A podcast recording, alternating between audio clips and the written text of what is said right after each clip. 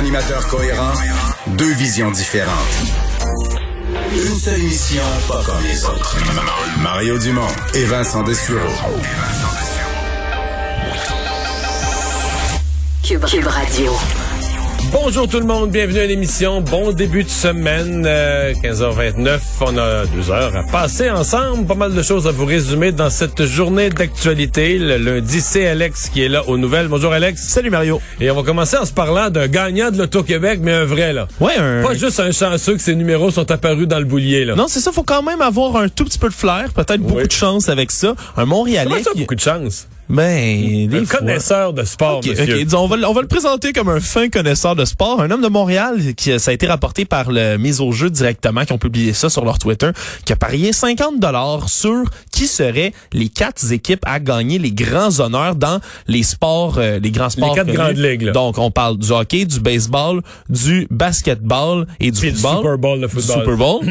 et il avait mis Lightning, Lakers, Dodgers et Buccaneers. Il les a donc tous eus. Donc, son 50 dollars s'est transformé en 14 880 dollars. Finalement, je suis d'accord avec toi, un petit peu de chance. Il y a quand même un petit peu de chance dans Mais, tout ça. mais lui, s'il avait gagné les trois autres, là, on s'est entendu qu'il devait regarder le Super Bowl assis sur le bout de sa chaise. Ouais, c'est ça. À- après le premier, tu te dis, ah, c'est le fun. Le Ouais. deuxième, Mais quand t'en as trois, tu veux l'autre. On rejoint Paul Larocque. 15h30, moment de joindre Mario Dumont en direct dans son studio de Cube Radio. Salut Mario, bon début de semaine. Salutations à, tes auditeurs aussi. Euh, C'est un début de semaine euh, politique, Mario, qui est sous euh, l'emprise du grand débat, appelons ça de la liberté d'expression. Il y a l'affaire Mike Ward à Ottawa, on s'en parle dans un instant, mais je veux t'entendre sur le, message assez surprenant pour plusieurs. Un beau samedi d'hiver, François Legault, le premier ministre du Québec, qui sort sa plume, enfin, sur Facebook, et lance un pavé dans la mare, disons-le, dans, dans le débat là, sur euh, la liberté euh, académique euh, et de discussion euh, à l'université, euh, euh, qui, il faut le dire, a été exacerbée par ce qui s'est passé à, à l'université d'Ottawa.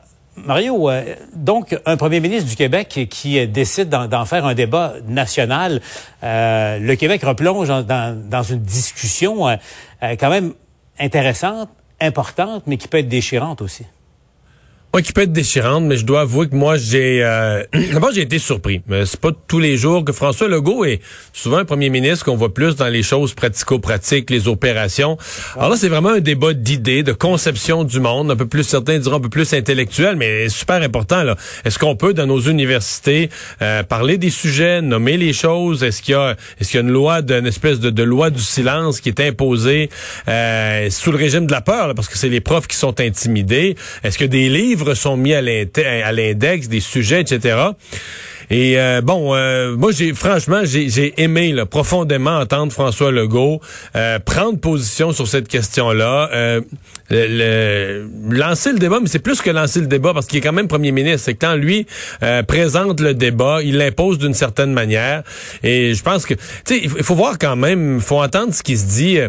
par exemple, dans la, la- la- le pendant anglais de Radio Canada, ben, Radio Canada aussi, mais dans le pendant anglais de Radio Canada, les CBC, le nombre d'animateurs qui parlent du Québec comme si le Québec, ça c'est raciste. Tout le monde sait ça. C'est acquis puis tout ça. Alors à un moment donné, il faut, faut que quelqu'un mette le pied à terre, donne la, donne la contrepartie. Et, et sur le fond, euh, François Legault a raison. Je veux dire, il n'est pas question euh, d'utiliser des mots qui visent. Quand il dit là, euh, tu sais, il faut, pas entre les blessures et la censure, là, il faut trouver une, euh, il faut, faut trouver un chemin. Il a entièrement raison. On veut pas accentuer des blessures puis que les profs d'université insultent des gens, puis ils ne font pas ça de toute façon. Mais on va pas commencer à revenir comme dans les années du Moyen Âge, là, de dire, ben l'extrême gauche se promène dans les bibliothèques avec un sac de vidange, puis il enlève un livre sur dix qui fait pas leur affaire. L'extrême gauche, il l'enlève, puis il l'envoie, il l'envoie à l'index, il l'envoie au vidange. Non, on veut pas ça. Euh, on veut pas ça. Puis euh, on sent bien que c'est ça qui s'en vient. Puis on sent que des conférenciers sont pas admis sur les sur les euh, campus parce qu'ils plaisent, ils plaisent pas à l'extrême gauche, etc. Donc moi j'ai aimé de voir M. Legault mettre le pied à terre là-dessus. Et puis, ben, tu as raison, euh, sa phrase. euh, trouver euh, le, juste milieu entre la censure et, les blessures, parce que euh, c'est un peu ça. Il y a l'utilisation de, de, certains mots, le mot qui commence par N notamment. Euh, tu as le cadre académique et tout le monde comprend. Tu ne pas pouvoir citer le livre de Pierre Vallière qui a été dans, dans, dans la chaîne de l'histoire du Québec en littérature. Ça a été un, un, livre, en tout cas son titre a fait tellement euh, euh, parler, et puis, ou, ou Dany Laferrière, tu sais, mettre ça à l'index parce que le mot haine est utilisé, euh, c'est d'un ridicule consommé. Mais en même temps, le risque, c'est de banaliser l'utilisation de, de, par d'autres et dans d'autres circonstances du même mot. Là. Pas vraiment parce qu'il n'y avait pas vraiment ce problème-là sur les campus universitaires. C'est pas, je pense pas qu'il y a de profs là, qui s'amusaient avec ce, avec ce mot-là. Les mm-hmm. profs, les profs qui ont été visés, qui ont été terrorisés, c'est des enseignants très respectueux des autres, qui n'étaient pas du tout dans aucune forme de racisme. Au contraire, au contraire, qui visaient à le, combattre. Mais là, à terme, c'est qu'on va dire, euh, comme un des professeurs de l'université d'Ottawa disait à François Legault, qui avait pas le droit de se prononcer sur une question comme celle-là, parce que lui-même est blanc, et donc en se prononçant, il devient un suprémaciste blanc. Euh, non, il n'est pas question, pas question de se laisser imposer. Tout le monde a le droit de penser, tout le monde a le droit de, de parler, de défendre ses droits, de défendre ses points de vue. Et euh, cette idée là, de la censure, de réduire au silence, parce qu'à terme, à terme, l'outil de ces gens-là, c'est l'intimidation. Il y a des profs de l'université d'Ottawa à ce moment-là qui disaient, on est content que présentement l'enseignement soit à distance parce qu'on aurait peur de venir sur le campus. les profs qui refusaient euh, de marcher là, dans, ce, dans, dans, ce terrorisme de l'extrême gauche. Et si François Legault en parle, parce qu'il y a des relents de ça, je comprends que c'est l'Université d'Ottawa qui est dans l'œil de la tornade, il y a des relents de ça à l'UQAM depuis des années. À à l'UQAM, McGill, il y a eu des cas à Concordia aussi, c'est sûr. Là. Et, c'est les groupes, on les appelle les woke, hein, ça vient des États-Unis, là, puis euh, ça vient du, évidemment du mot anglophone wake, réveillez-vous, et euh, donc méditez, et ce sont des, des, des extrémistes, en effet. Mario, euh, euh t'as vu, t'as suivi aussi euh, Mike Ward en Cour suprême qui a porté sa cause. Il a le droit de le faire, là. C'est son mhm. droit le plus strict en, en Cour suprême. Tu as vu, Raymond suivait ça pour nous. Euh, les juges ont été euh, assez cinglants dans leurs questions à l'égard de Julius Gray, son avocat. Et là aussi, c'est un débat. Écoute, Ward, qui humoriste, fait des blagues. On connaît l'histoire sur le, petit Jérémy à l'époque où il était enfant, dit qu'il a le droit de le faire. donc, le droit à la liberté d'expression, d'un côté, qu'il invoque, et de l'autre, le droit à la dignité d'un enfant handicapé, euh, qui dit que, c'est, que, Ward a ri de son handicap, l'a discriminé et qu'il a vécu l'enfer par la suite. Ça aussi, c'est un méchant choc. Là.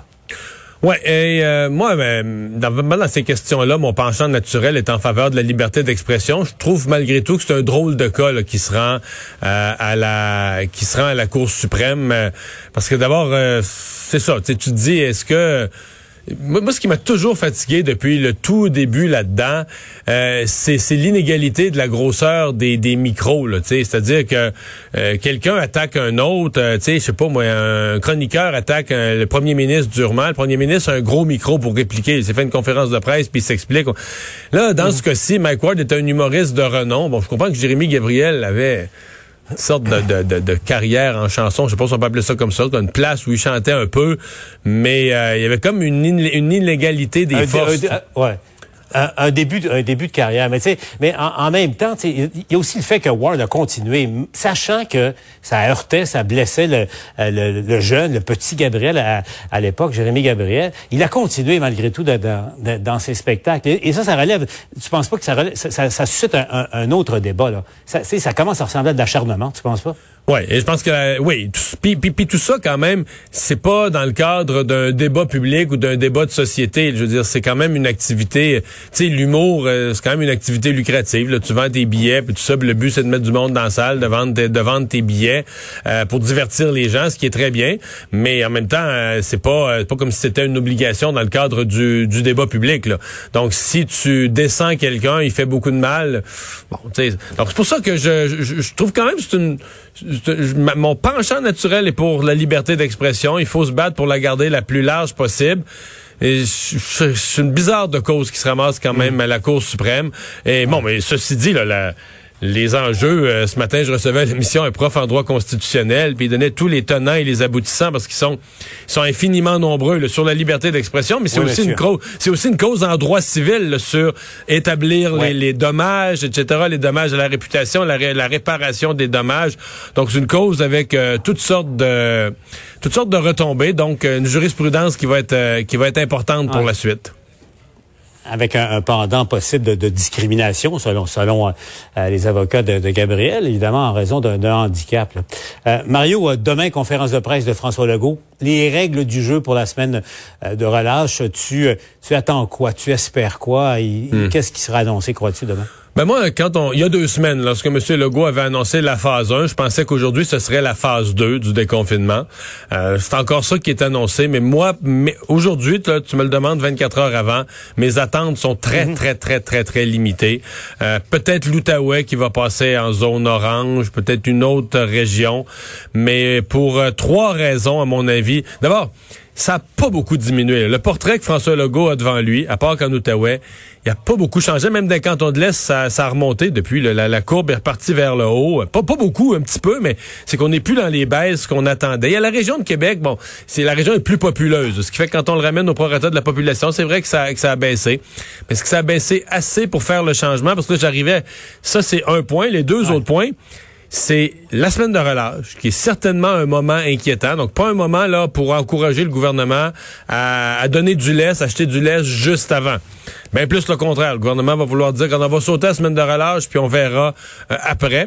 Et l'autre affaire, ben, c'est la course là, variant-vaccin. Les vaccins, les variants prennent de plus en plus de place, puis les vaccins ont stagné. On n'a pas vacciné au cours des deux dernières semaines.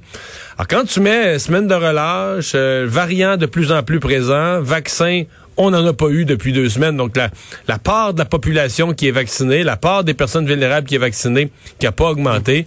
Je trouve que tout à coup, on a toute une série de conditions pour euh, en, reporter, en reporter pas mal de deux semaines.